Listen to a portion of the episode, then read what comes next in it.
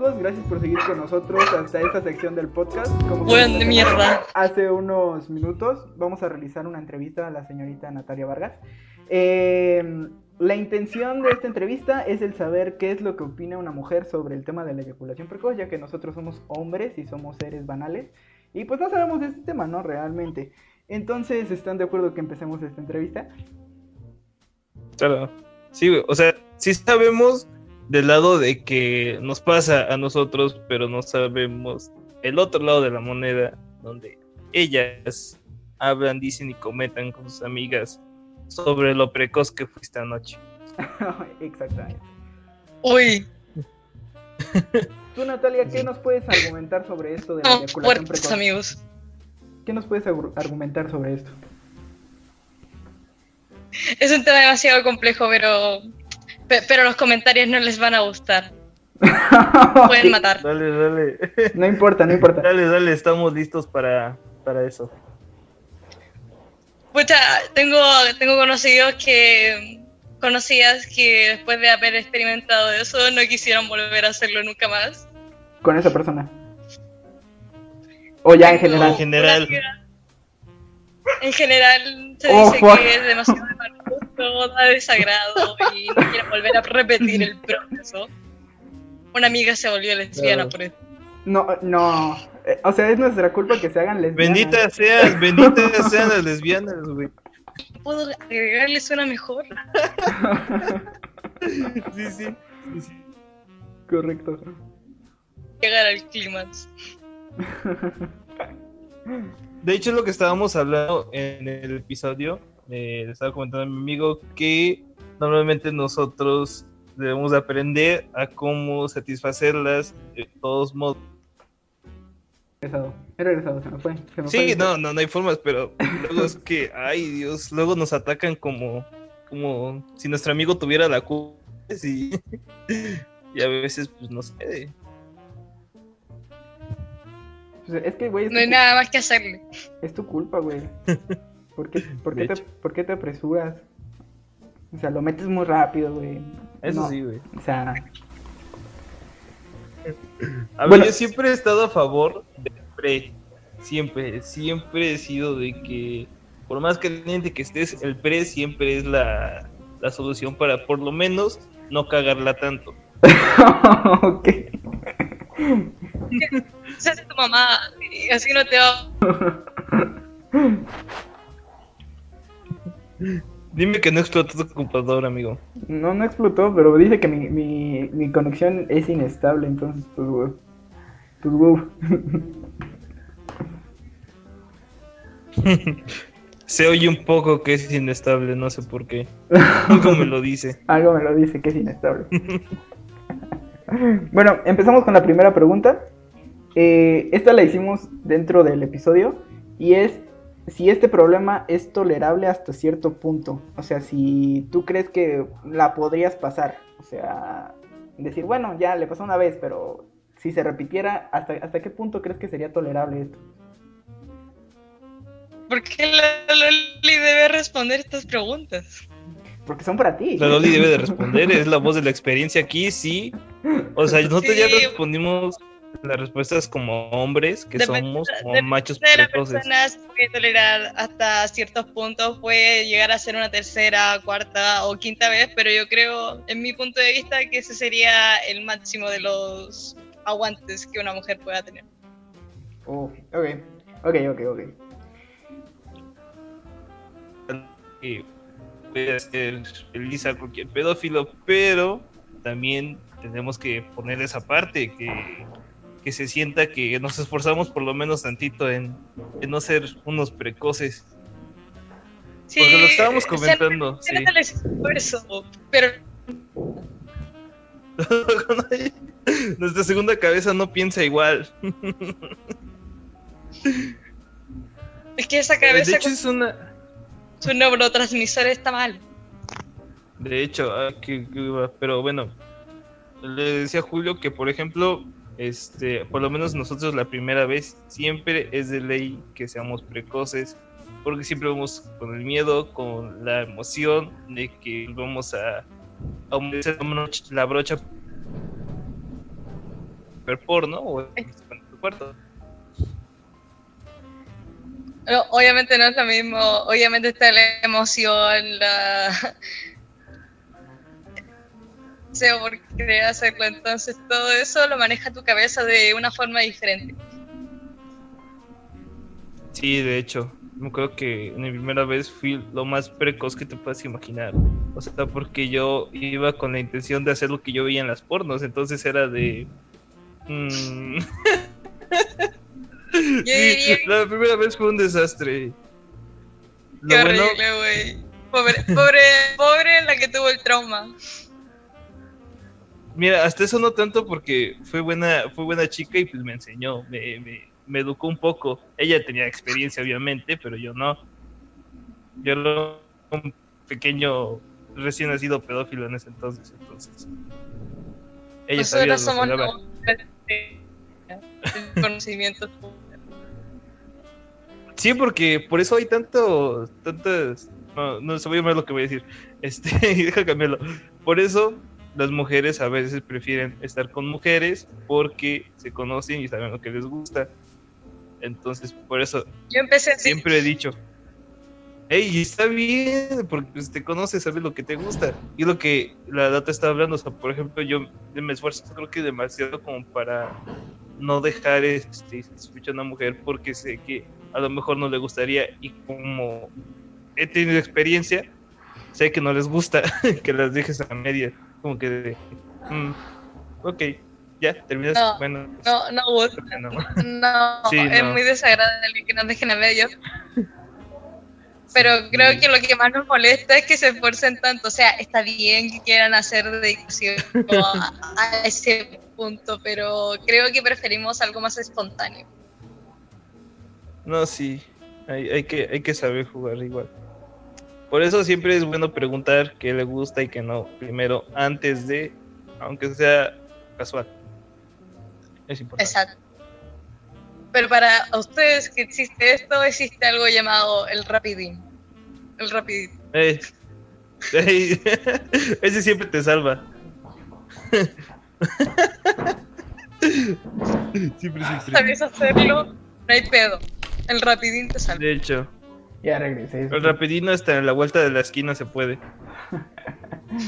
Oh, shit. Ah, Esto, esto quedó súper mal, güey. Dejaste grabando, ¿verdad? Sí. A huevo, se grabó un chingo, güey, lo que estuvimos hablando. Súper. Sí, porque me tuve que ir, güey. Me tuve que ir, pero ya regresé. Ya estamos bien. Ya. Todo cool. Todo rodando. Como, yo- como siempre, yo salvando, yo salvando el podcast, güey. Siempre.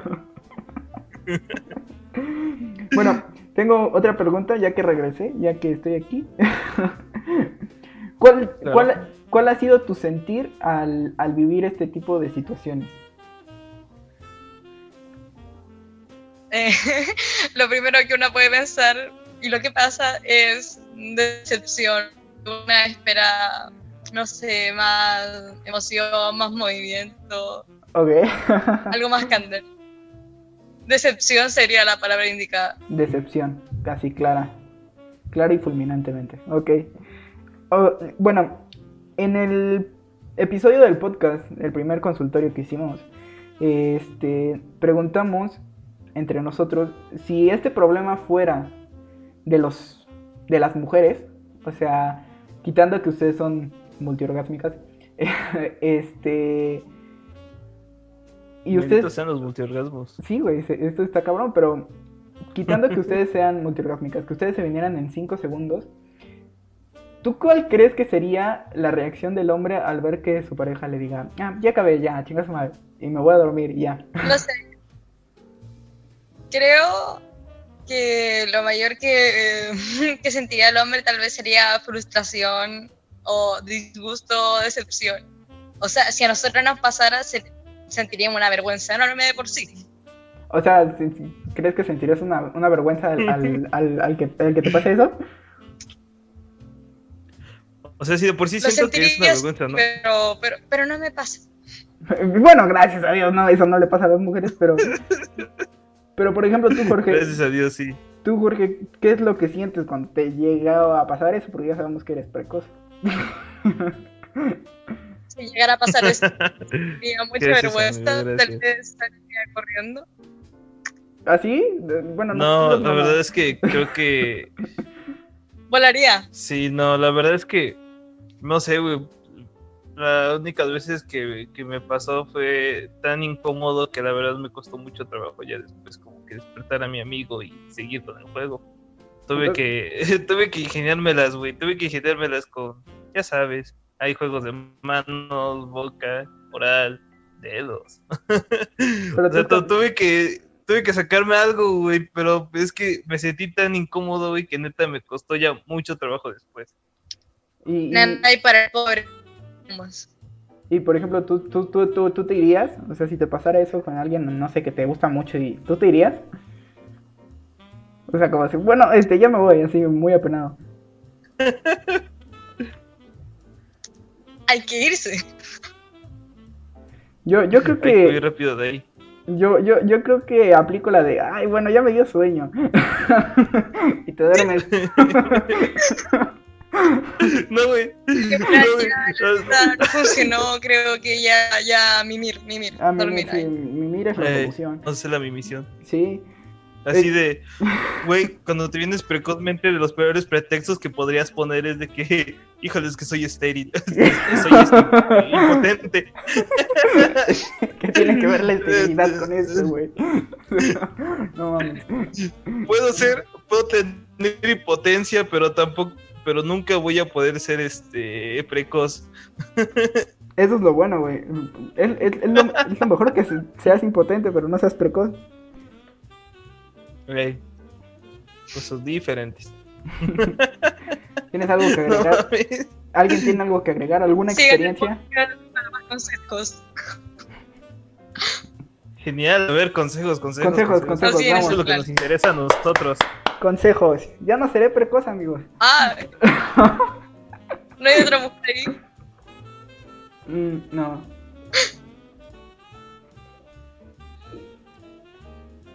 ¿Qué? ¿Cuál- cuál- cuál Para es que no te pase, piensa en tu mamá. Piensa en tu mamá viniendo con la chancla. A ver, yo tengo una, yo tengo una.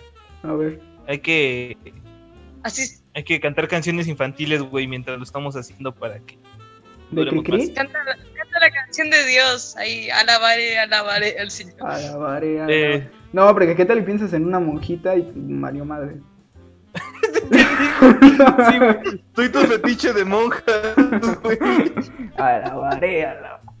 En chinga, güey. Alabaré el culo de esa monja. God bless. No, güey, no mames. Qué vergüenza, qué vergüenza. A ver, Pero- ¿qué otro consejo tienes para nosotros los hombres pecosos?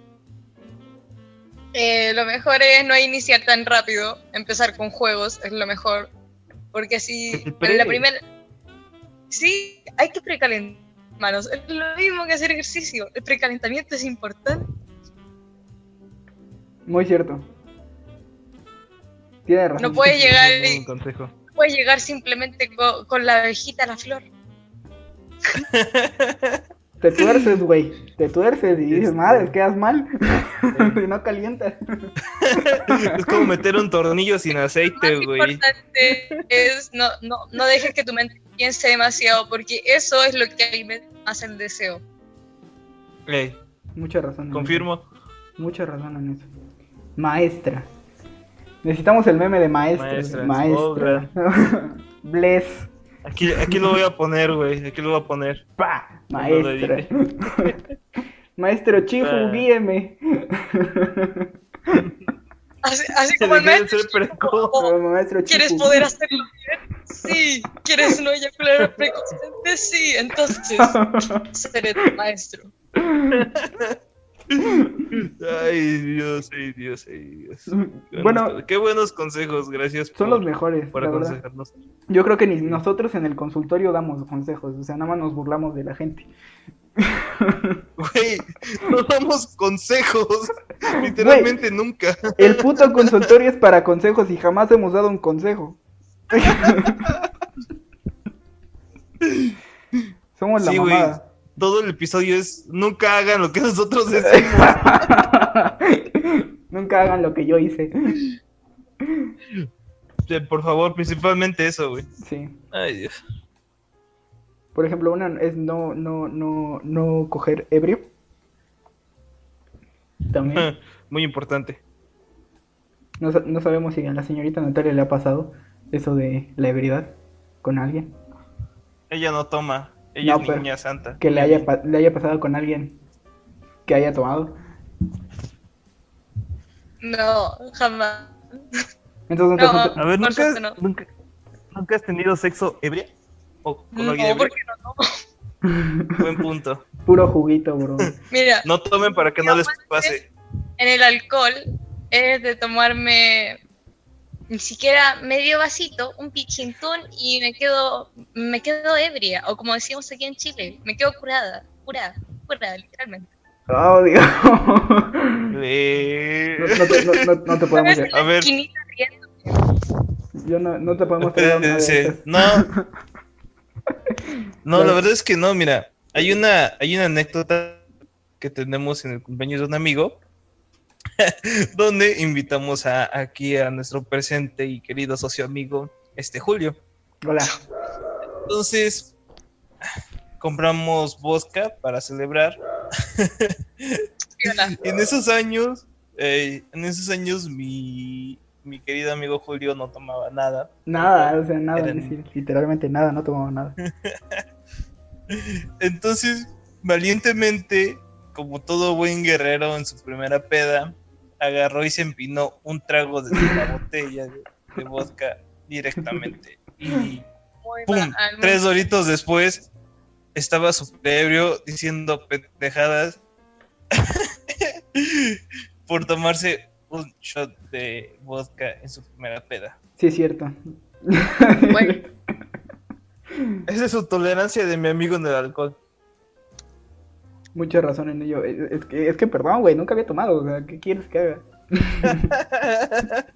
Güey, Es está sí bien, igual. Yo, yo también probé vodka una vez. Y, y, y, y- y- ah, pero, pero con la cerveza sí pasa. La cerveza, la cerveza pasa siempre. Es como la bebida de los dioses. Bueno, en realidad, lo que digo, lo que más tomo es pisco. Correcto.